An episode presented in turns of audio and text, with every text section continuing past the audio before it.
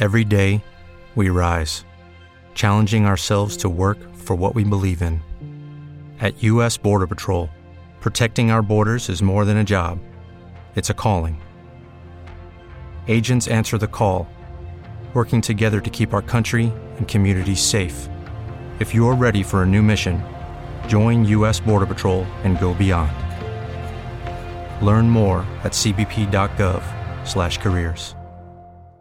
Step into the world of power, loyalty, and luck. I'm gonna make him an offer he can't refuse. With family, cannolis, and spins mean everything. Now, you wanna get mixed up in the family business. Introducing The Godfather at ChumbaCasino.com. Test your luck in the shadowy world of The Godfather slot. Someday, I will call upon you to do a service for me. Play The Godfather now at ChumbaCasino.com. Welcome to the family. VGW Group. No purchase necessary. Void where prohibited by law. See terms and conditions. 18 plus.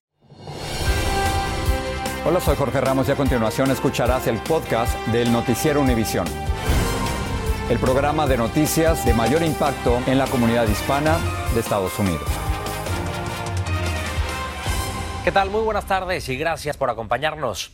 Un avión de pasajeros de Japan Airlines chocó hoy con una aeronave de la Guardia Costera de Japón y se incendió mientras estaba aterrizando en Tokio. Así es, Elian. Japan Airlines dijo que en el avión viajaban 367 pasajeros y 12 miembros de la tripulación. Y también el primer ministro japonés informó sobre la cifra de muertos. Guillermo González tiene las imágenes de la tragedia y nos cuenta cómo ocurrió todo. El avión Airbus 350 de Japan Airlines arde en llamas en medio de la pista del aeropuerto de Haneda, en Tokio. Segundos antes, cuando aterrizaba, se estrelló en tierra contra un avión de la Guardia Costera japonesa que trataba de llevar provisiones a los afectados por el terremoto del fin de semana. Dentro del avión, los pasajeros vivían momentos de pánico mientras la aeronave continuaba su carrera por la pista envuelta en llamas. Solo tuvieron 90 segundos para evacuarla. 367 pasajeros y 12 tripulantes salieron ilesos. De los seis ocupantes de la otra aeronave, cinco murieron y otro está gravemente herido. Según expertos como el capitán Luis Adelson, no había mal tiempo en el aeropuerto y no se puede decir quién fue el responsable de la tragedia por ahora. Recordemos que todo esto son hipótesis y especulaciones y no podemos eh, sino esperar una investigación. Es muy raro porque la aviación en Japón es muy estricta y es un vuelo que venía normal. El accidente se produce horas después de que un fuerte terremoto de 7.5 grados de intensidad cobró la vida de al menos 50 personas y causó gran devastación en la costa oeste japonesa. Por ahora, las investigaciones de las autoridades japonesas se centran en las comunicaciones entre la torre de control y las dos aeronaves que se estrellaron. Los tripulantes del avión de la Guardia Costera estaban a punto de despegar con destino a las zonas afectadas por el terremoto. Llevaban equipos de búsqueda y suministros. Regreso contigo. Gracias, Guillermo. La policía de Rochester, en Nueva York, también dijo que el hombre quien murió tras chocar una camioneta cargada con latas de gasolina parecía tener un objetivo en un cruce de peatones. Los oficiales también están investigando los motivos de este hombre para protagonizar este choque que dejó dos muertos el día de Año Nuevo.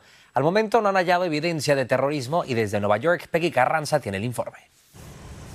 Fue un feroz accidente entre dos vehículos que dejó múltiples muertos y heridos, causando caos y pánico en Rochester. Todo cuando una multitud salía de un concierto tras celebrar la llegada del Año Nuevo y ahora las autoridades buscan conocer el motivo. Los guardias de seguridad bloqueaban algunas de las salidas de la planta baja y conducían a la gente hacia las escaleras de arriba, dijo este asistente al concierto. La policía dijo que el sospechoso Michael Avery, de 35 años, al parecer, condujo intencionalmente una camioneta contra un cruce peatonal y tenía una docena de bidones con gasolina, pero no habría evidencia de terrorismo.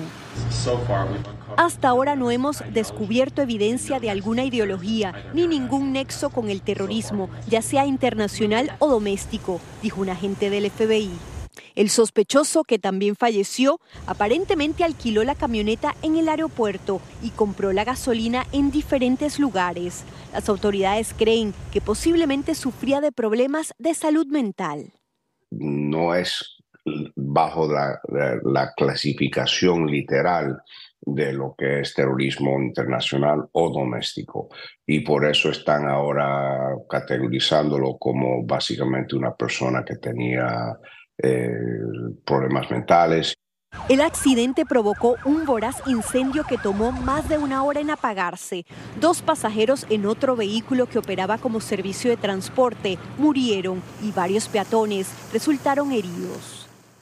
Todo esto ocurre mientras varias ciudades están en alerta, luego que una decena de agencias del orden concluyera que la guerra en Gaza ha creado un ambiente de mayor amenaza y habría preocupación ante posibles ataques por parte de lobos solitarios. En la ciudad de Nueva York, Peggy Carranza, Univisión. Peggy, gracias. En Nueva York también la policía está investigando un mortal accidente de tránsito en el Cross Island Expressway. Esto sucedió en Queens cuando además una camioneta Honda se estrelló contra un vehículo Mazda y este impacto también lo volcó. Los cinco ocupantes del Mazda fueron declarados muertos en la escena. El conductor del Honda fue hospitalizado y se encuentra en condición estable.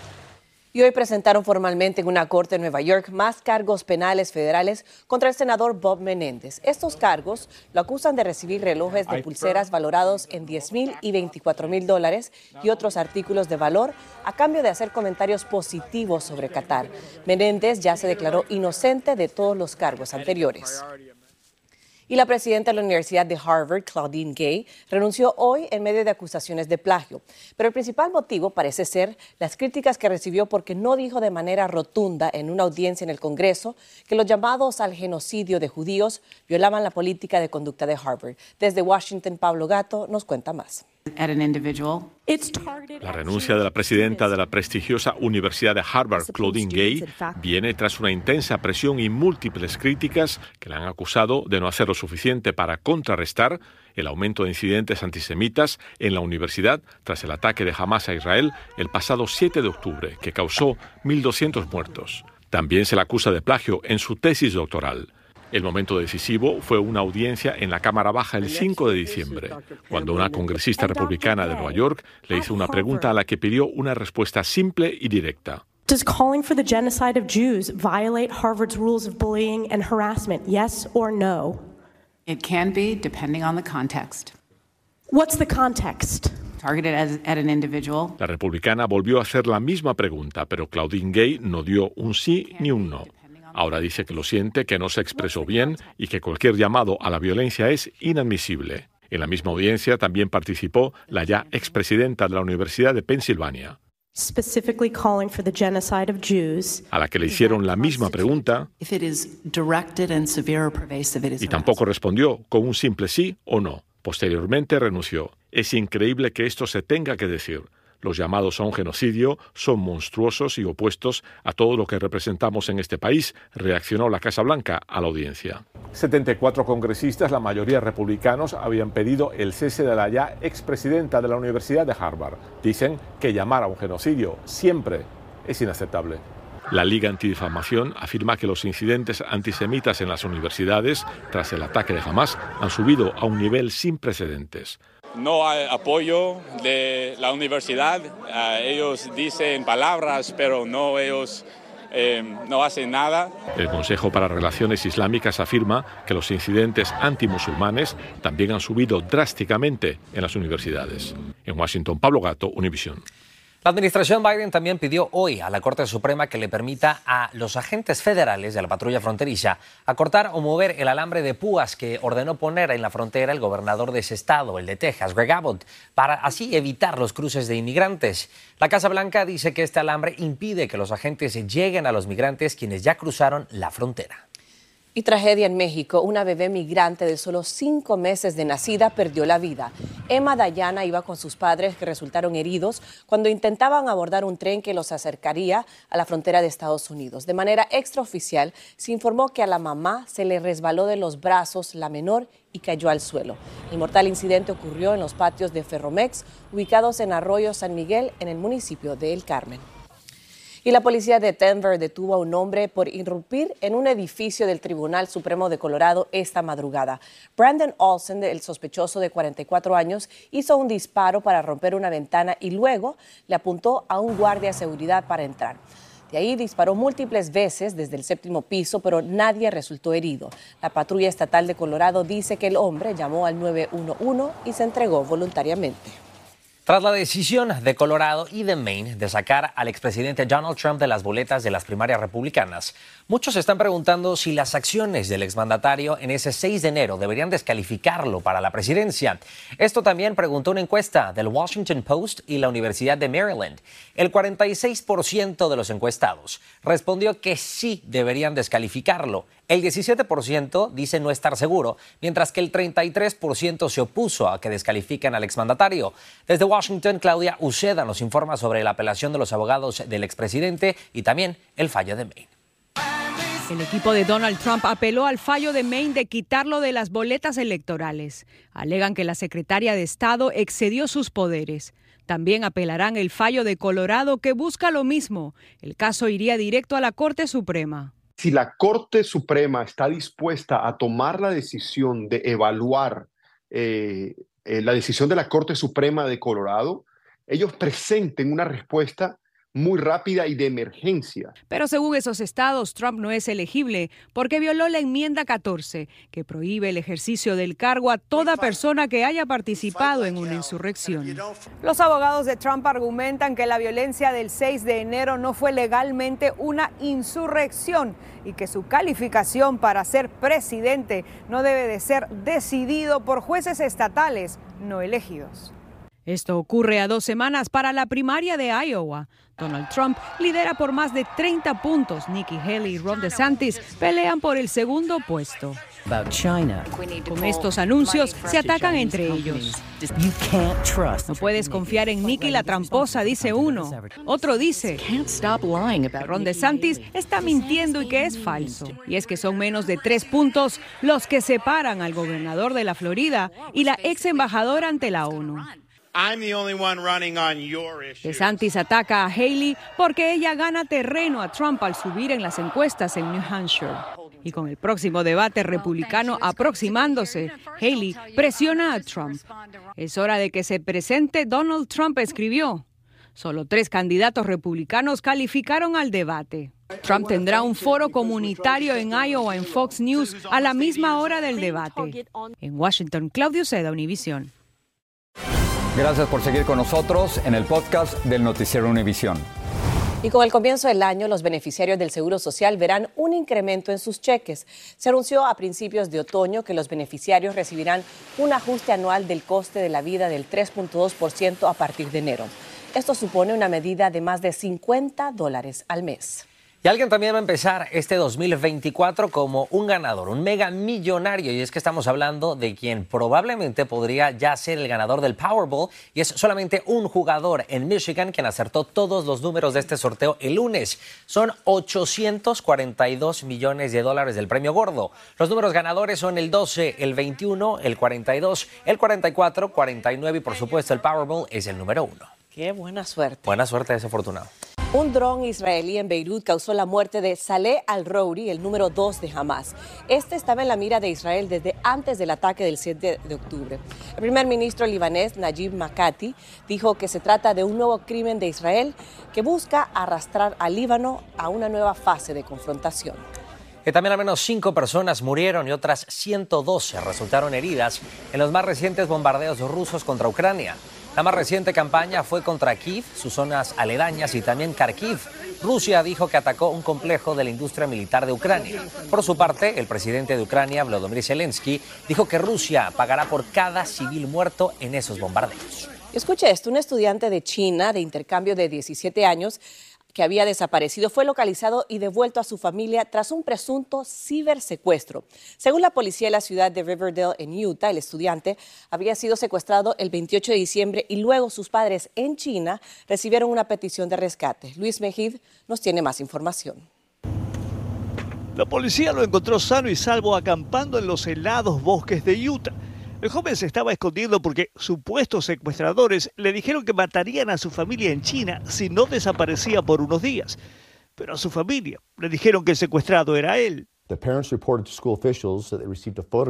Tras recibir una foto, sus padres en China reportaron su secuestro a la escuela y pagaron 80 mil dólares para que lo dejaran en libertad. Pero todo fue un fraude, una estafa conocida como secuestro virtual.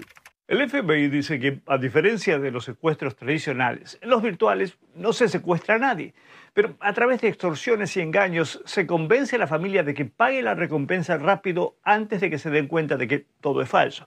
Últimamente las víctimas han sido jóvenes que vienen a estudiar de otros países, pero técnicas similares se han usado desde hace tiempo con migrantes en la frontera. Yo contactando al señor este, sí, cuánto quieres y sí vamos a hacer el trato y todo, entonces ya fue como que, a ver, espérate. Julián Castellanos estuvo a punto de caer en la trampa cuando criminales le dijeron que tenían a su hermano secuestrado. Hasta le enviaron fotos trucadas con inteligencia artificial. En todos los casos, dicen los expertos, los estafadores se aprovechan de un momento en el que la supuesta víctima no se puede comunicar con sus seres queridos. No hay comunicación o hay un periodo en, donde la comunicación entre la familia y la víctima no es posible y ahí es donde él, ah, el malhechor, el criminal aprovecha. Los delincuentes buscan esas oportunidades en la información que muchos publican en medios sociales. Y cuando tú publicas tu vida y dices dónde vas y dices que vas a estar montado en un avión por 10, 20 horas, obviamente eso le da la oportunidad a un malhechor. Frecuentemente la víctima es la última en enterarse de que su familia está siendo estafada. En San Francisco, Luis Mejid, Univisión. Luis, muchísimas gracias. En los casos de COVID-19, la influenza o el virus sincitial están aumentando en el país. En algunos casos, los pacientes sufren de dos de estas enfermedades y esto, por supuesto, ha disparado las alarmas en los hospitales. Uno de los problemas que más resultan en la hospitalización es que muchas personas no están tomando medicamentos y solo acuden al hospital cuando ya las enfermedades han avanzado. El siguiente informe es de Dulce Castellanos. La gripa es lo único que tenemos ahorita. Gracias a Dios no es, no es lo, el COVID que es más grave. Las enfermedades respiratorias no dan tregua y múltiples estados entraron al nivel alto de alerta por hospitalizaciones de COVID-19, influenza o el virus respiratorio sincitial. Muchos también han contraído un resfriado común. Como hay mucha virus y no usamos máscaras a todos, entonces es cuando se contagia la gente. En California están aumentando los pacientes que padecen de dos enfermedades a la vez y no solo son las personas mayores o los niños que contraen una doble enfermedad. No únicamente de esos tres, sino de rinovirus y de otros virus. El simple hecho de ser predominantes en la misma época del año hace que muchas veces vengan juntos. El condado de Los Ángeles entró al nivel medio de hospitalizaciones por COVID-19 por primera vez este invierno y los centros médicos nuevamente implementaron el uso obligatorio del cubrebocas para el personal de salud y los pacientes. Cuando nos mandan el mensaje que tenemos la cita, nos ah, mandan que necesitamos traer cubrebocas o adquirirlo aquí. Cuando un condado sube de nivel por contagio, se recomienda que las personas con enfermedades crónicas utilicen un cubrebocas N95 cuando estén en el interior o en lugares públicos. Recomendación que Filiberta Jaimes toma muy en serio. Porque pues yo soy una persona con enfermedades crónicas, gracias a Dios no lo, no lo tuve, entonces este, si no lo tuve, ¿para qué lo voy a seguir esperándolo? Entonces prevení los expertos en salud dicen que ahora es el momento de implementar las medidas que aprendimos durante la pandemia, incluso en casos de un simple catarro, para evitar que los niveles de contagios suban. Tenemos medicamentos efectivos para la influenza y para el COVID y que muchas veces eh, se ha demostrado que muchos médicos o muchas personas no los usan siendo candidatos. En Los Ángeles, Dulce Castellanos, Univisión. Gracias, Dulce. Y la jugadora de la selección de fútbol de España, Jennifer Hermoso, acudió hoy a la Audiencia Nacional a declarar por el caso que comenzó tras el beso que recibió de Luis Rubiales, el expresidente de la Real Federación Española de Fútbol. Hermoso ratificó la información que le ofreció a la Fiscalía meses atrás cuando denunció la sexual en la celebración del Mundial Femenino. Un juez ahora decidirá el curso de esta causa. Y buenas noticias de salud para los millones de estadounidenses que sufren de diabetes. Los tres principales fabricantes de insulina anunciaron que reducirán el costo del medicamento por unos 30 dólares, León. Así es, Maiti, y es que esto sucede luego de que la Casa Blanca presionara a las empresas farmacéuticas del país. Reina Rodríguez nos explica. Más de 133 millones de estadounidenses viven con diabetes o prediabetes. Tipo 2 diabético. Gilberto Cárdenas es uno de ellos. Su estado físico fue empeorando tras desarrollar la enfermedad hasta llegar a perder una de sus extremidades. Se infectó, me la quitaron. El doctor me dijo, no te puedo poner la rodilla para atrás porque estás infectado. Héctor Torres también padece la condición y asegura que no es nada fácil ni económico. Los precios son muy altos de, de las pastillas, de las, de las agujas, es, muy, costoso. En este 2024, las personas con diabetes tendrán un alivio en sus costos de insulina. Los tres fabricantes del producto, Sanofi, Novo Nordisk e Eli Lilly, implementaron límites mensuales de 35 dólares, garantizando un acceso más barato para quienes dependen del medicamento. Definitivamente es algo sumamente importante y sumamente positivo en un momento en donde hay escasez de acceso a salud según datos de la Asociación Americana de la Diabetes, más de 8 millones de personas en los Estados Unidos necesitan de la insulina para sobrevivir. Yo me inyecto 130 uh, units por día. Los fabricantes de medicina han sido criticados durante años por aumentar drásticamente el precio de la insulina. El presidente Biden ha obligado estratégicamente a estas eh, eh, compañías farmacéuticas que es un costo controlado, que por cierto han tenido ganancias históricas. Expertos esperan que la medida tenga un impacto significativo dada la prevalencia de la diabetes en el país. Sí, lo recomendable es detectarlo a tiempo y y tomar el medicamento adecuadamente como es. En McAllen, Texas, Reina Rodríguez, Univisión. Bueno, y terminamos con una nota que nos llena de mucha esperanza. Un mexicano que desapareció sin rastro hace 20 años fue localizado gracias a la organización Madres Buscadoras de Sonora. Ellas, entre otras actividades, toman fotografías a las personas que viven en las calles, Elian. Así es, Maite. Este 30 de diciembre lograron reunir a Mario Becerril López con su familia. Tuvo mucha suerte. Es que otros desaparecidos en México solamente han sido hallados, pero con sus restos. Enhorabuena para don Mario y su familia que ahora están juntos en California y a recuperar ese tiempo perdido. Por supuesto que sí. Así termina el episodio de hoy del podcast del Noticiero Univisión. Como siempre, gracias por escucharnos.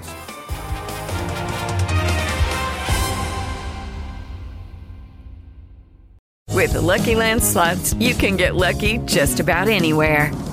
This is your captain speaking. Uh, we've got clear runway and the weather's fine, but we're just going to circle up here a while and uh, get lucky. No, no, nothing like that. It's just these cash prizes add up quick. So I suggest you sit back, keep your tray table upright, and start getting lucky.